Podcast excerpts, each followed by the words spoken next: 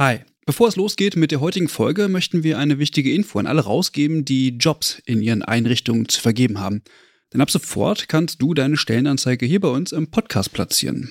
Wir finden das besser als Werbung, weil unsere treuen Hörenden damit Hinweise auf tolle Jobangebote bekommen und Unternehmen diesen Podcast nutzen können, um genau die Zielgruppe zu erreichen. Und wir nerven nicht mit Inhalten, die niemand hören will. Also eigentlich eine Win-Win-Win-Situation. Wenn du also eine Stellenanzeige hast, am besten natürlich für akademisch Pflegende, dann schreib uns eine Mail an hallo@übergabe.de. Übergabe hier mit UE. Wir veröffentlichen dann die Anzeige hier mit den relevanten Infos. Wir freuen uns auf deine Mail und wünschen viel Spaß mit der heutigen Folge. Herzlich willkommen zu einer neuen Folge des Pflegeupdates. Heute nur mit mir. Mein Name ist Clara Goll und normalerweise ist ja hier an meiner Seite noch Caroline, aber die ist ja leider erkrankt. Aber hoffentlich sind wir dann bei der nächsten Ausgabe wieder zu zweit dabei. Heute aber gibt es trotzdem zwei kleine kurze Themen mit mir. Es gibt nämlich ein Statement von Karl Lauterbach zur PPR 2.0 und wir sprechen auch über den Qualifikationsmix auf Stationen mit akademisch Pflegenden. Da gibt es ein neues Programm und das wollen wir euch gerne vorstellen.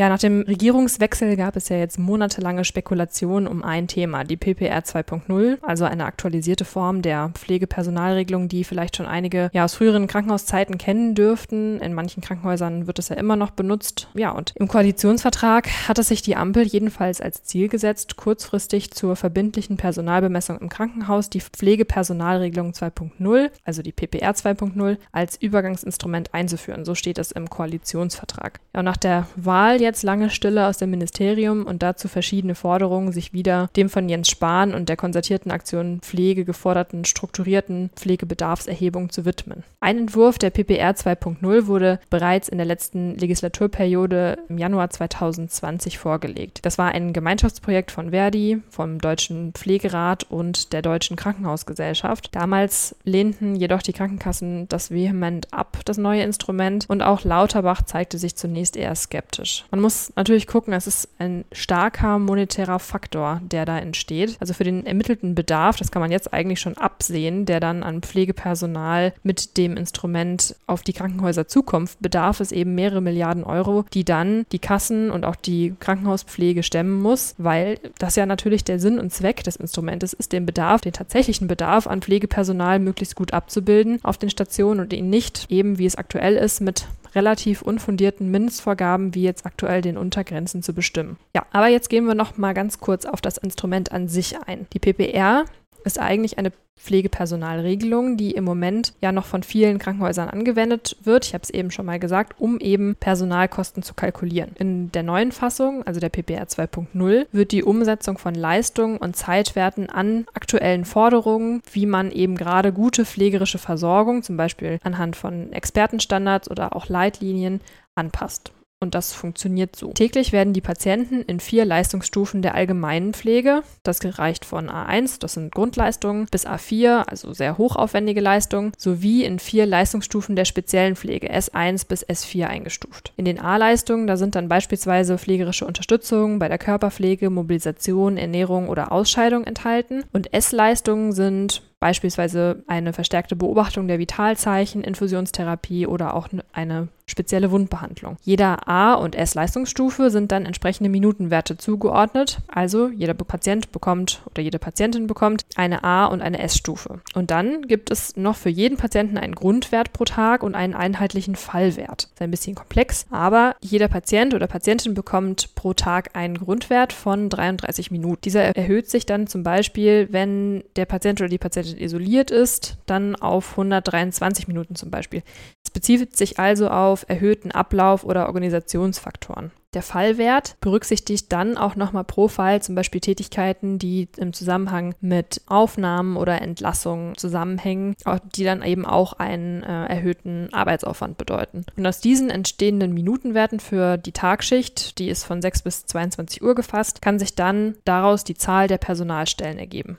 Es ist also recht komplex, das ganze Verfahren, gerade wenn man es auditiv erklären muss. Aber ja, es ist, muss man sagen, jetzt auch erstmal ein Kompromiss zwischen eben diesen Entscheidungsparteien, wer die Deutscher Pflegerat und der Krankenhausgesellschaft und so wie ist es von der Regierung vorgesehen, erstmal nur ein Übergangsinstrument. Ja, und nach langer Überlegung hat nun auch Karl Lauterbach der Einführung des Instrumentes grünes Licht gegeben. So hat er es jedenfalls Demonstrierenden am Rande der Gesundheitsministerkonferenz am letzten Mittwoch erzählt. Und auch via Twitter hat das das BMG an dem Tag noch bestätigt. Ja, dennoch, wie und wann die PPR 2.0 zur Einführung kommt, ist noch offen.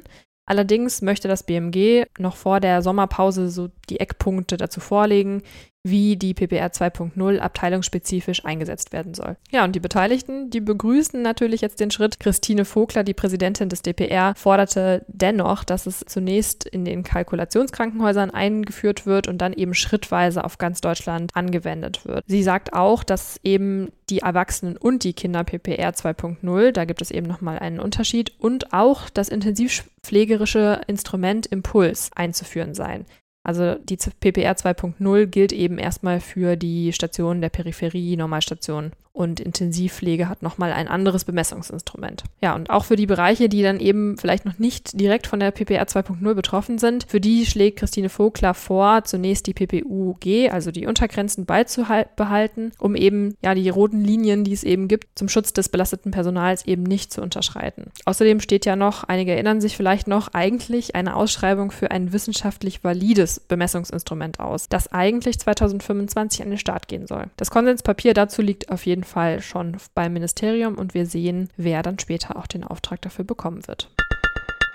Kommen wir jetzt zu unserem zweiten Thema. In der letzten Folge haben wir ja schon über die HQG Plus Studie, die sich mit dem Stand der akademischen Pflegeausbildung in Deutschland befasst hat, gesprochen.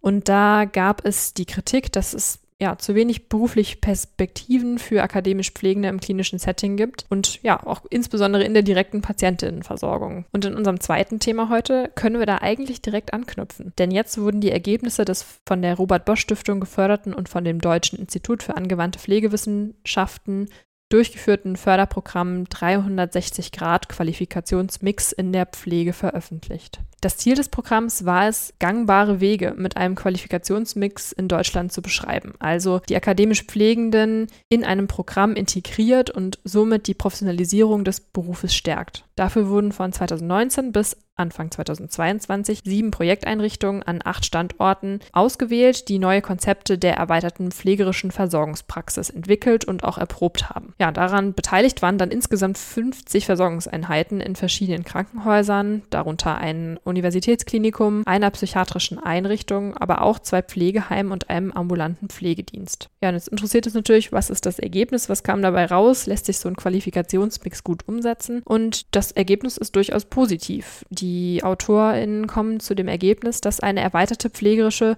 Versorgungspraxis mit Qualifikationsmix machbar und effektiv ist. Wenn sie nachhaltig implementiert ist, hat das dann positive Wirkungen für Patienten und Pflegebedürftige, aber auch für die Pflege und die Organisation an sich. So jedenfalls Professor Weidner vom DIP. Uns interessiert natürlich auch insbesondere, wie sehen denn dann die Rollen aus, die akademisch Pflegende in diesem Qualifikationsmix oder in diesem Programm übernehmen. Primär, so sagt es das Programm, befassen sie sich insbesondere aktuell mit der Etablierung einer evidenzbasierten pflegerischen Versorgung, also der pflegerischen Versorgung nach wissenschaftlichen Standards. Außerdem planen und steuern sie komplexe Pflegeprozesse, beraten Patientinnen und Angehörige und auch ja, Kolleginnen und setzen Forschungs- und Entwicklungsprojekte dabei um. Ja, genauer differenzieren sie dabei so ein bisschen zwischen Bachelor- und Masterniveau, wohin Bachelor-Absolventinnen eher in diesem Programm Pflegefachleitungen waren und da auch eingesetzt waren, die eben auf den Stationen oder auch in Wohnbereichen für Qualifikationsverbesserung und Innovation in der Praxis gesorgt haben.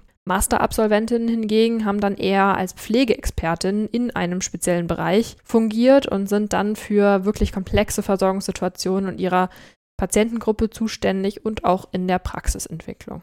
Ja, jetzt ist das natürlich ein Modellprogramm, in einzelnen Einrichtungen, aber das DIP hat auch Empfehlungen gegeben, wie viele akademisch qualifizierte Pflegefachpersonen es ihrer Ansicht geben müsste, um eben diesen Qualifikationsmix flächendeckend in Deutschland umzusetzen. Hierfür würden nach ihren Berechnungen in Krankenhäusern und Pflegeeinrichtungen mindestens 150.000 studierte Pflegende benötigt. Also, wer sich die Ergebnisse nochmal genau ansehen möchte, wir haben euch das natürlich in den Shownotes verlinkt. Ja, und das war's dann auch schon von unserer kleinen Folge heute, nur mit mir. Nächstes Mal hoffe ich, dass Caro wieder fit ist und äh, wünsche ihr an der Stelle gute Besserung. Und ja, wir freuen uns natürlich, wenn ihr uns einen Kommentar auf den sozialen Medien hinterlasst, mit uns diskutiert, Anregungen gebt und freuen uns dann auf die nächste Folge in zwei Wochen. Bis dahin.